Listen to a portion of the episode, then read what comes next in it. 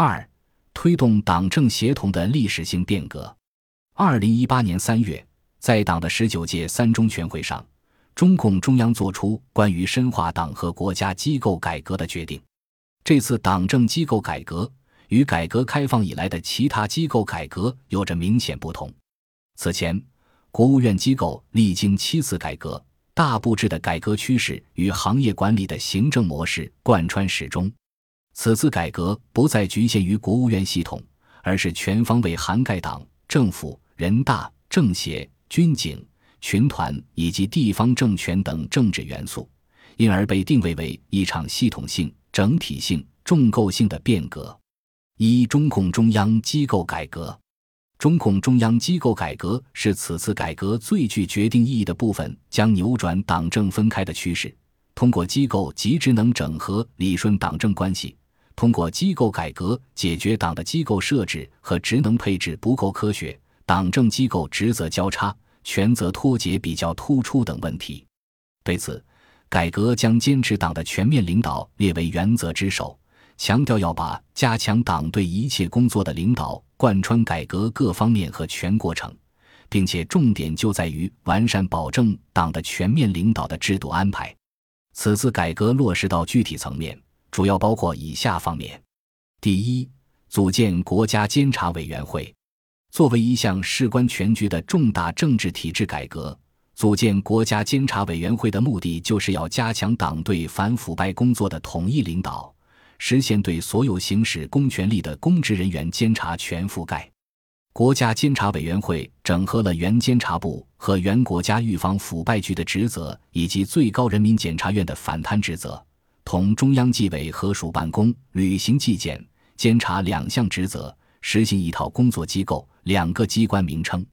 第二。为实现党中央对各项工作的全面领导，一方面将全新的工作领域纳入中央决策议事协调机构的建制之中，设立中央全面依法治国委员会，办公室设在司法部；中央审计委员会办公室设在审计署；中央教育工作领导小组秘书组设在教育部。另一方面，将原有机构层级全面提升，中央全面深化改革领导小组。中央财经领导小组、中央网络安全和信息化领导小组、中央外事工作领导小组全面升级为相对应的委员会。小组治大国、大事件小组是具有中国特色的政治领导模式，中央各领导小组在相当长的时间内发挥着重要的决策意识协调功能。此次改革将具有灵活性与非常设性特征的领导小组。升级为直属中共中央政治局及其常委会的委员会，不仅在组织上使得党的领导更趋制度化，也在功能上完成了由意识协调到顶层设计的跃升，有助于实现党的领导全覆盖。第三，改革旨在加强党中央工作机关的归口协调职能，即按照一类事项原则上由一个部门统筹，一件事情原则上由一个部门负责的要求。强化党的职能机构对重点工作的统一筹划。根据中共中央政治局关于加强和维护党中央集中统一领导的若干规定，二零一八年三月，中央政治局同志首次向党中央和习近平总书记书面述职。自此，中央政治局同志向党中央与总书记年度书面述职制度正式建立。这一制度旨在通过报告问题、汇报进展。请示事项等形式，在最高领导层中率先落实政治责任。这一具体制度的定型，强化了以习近平同志为核心的党中央权威和集中统一领导这个根本点，并且与党政机构改革举措形成制度呼应，反映出党政工作决策中心化、顶层化的趋势。二、国务院机构改革。国务院机构改革的主线是深度整合机构职能。以往行政机构改革多采取以单项简政为主导的改革思路，此次国务院机构改革的思路发生明显变化，即避免裁撤精简的单一导向，更多转化为依托职能整合与重组，推进行政治理体系和治理能力的现代化。主要表现在：第一，坚持优化协同高效的改革思路，推动一类事项原则上由一个部门统筹。一件事情原则上由一个部门负责，将原先分布于不同部门的同类型职能加以收归，重新配置，消除政出多门。第二，结合实际工作需要，新建相应的职能部门，例如。针对中国老龄化问题的日益严峻，组建卫生健康委员会，整合全国老龄办相关职能，拟定应对老龄化、医养结合相关政策措施，为国民提供现代化的医疗服务。退役军人事务部的设立，整合了民政部、人力资源社会保障部以及中央军委有关部门职能，为退伍军人提供全方位保障服务。又如，针对频发的食品药品安全问题。整合了原国家工商总局、质检总局、食药监总局职责，组建新的国家市场监督管理总局，力求构建起更加行之有效的现代化市场监管体系。通过改革，国务院行政管理体制由行业管理向混业管理功能管理转变，力图解决以往大布置改革后多头执法、政出多门等问题，形成大资源、大生态、大应急、大市场的新体制。从而使行政权在实质和形式层面上都趋向集约高效。在此基础上，国务院机构职能与党中央机构职能彼此契合，从而形成党政协同的总体格局。三、全国人大和全国政协改革。全国人大和全国政协改革主要是调整专委会设置，以完善自身职能。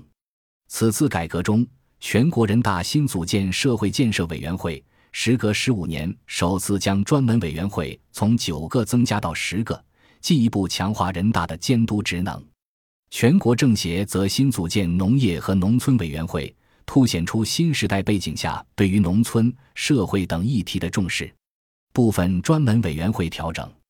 既是基于修宪后的体制变化所做出的回应，也部分揭示了两大机构今后工作的重点方向。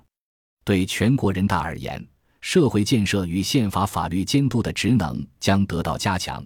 而全国政协在履行民生、文教等领域参政议政职能的同时，也将承担更多的政策宣教职责，以组织学习等形式实现党的统一领导与统一战线的进一步对接。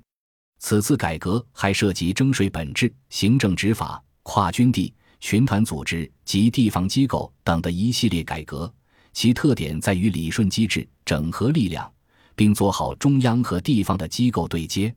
其中，征税体制改革主要以国税、地税合并为主线，构建统一征税体系；行政执法改革通过理顺权责关系、整合优化权力配置，形成大市场、大环保、大文化、大交通、大农业五大综合执法体制；跨军地改革明确军警民分类。彻底理顺武警部队领导管理和指挥使用关系，群团组织改革针对群团组织机关化、行政化、贵族化、娱乐化等问题，在机构设置和职能调整上向基层倾斜，突出其公共服务职能。地方机构改革注重集中与放权相结合，确保央地高效对接。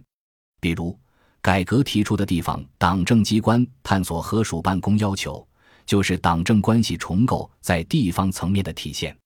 以新设立的雄安新区为例，新区按照党政合署和精简、高效、统一的原则，组建中共河北雄安新区工作委员会、河北雄安新区管理委员会，合设党政办公室、党群工作部、改革发展局等七个办公室及两个委员会，不再分别设立职能部门，从而打破双头领导格局。这是着眼于加强党的领导和优化行政职能所采取的重要举措。总的来看，这轮机构改革调整幅度之大，触及利益之深，为改革开放四十余年来之最。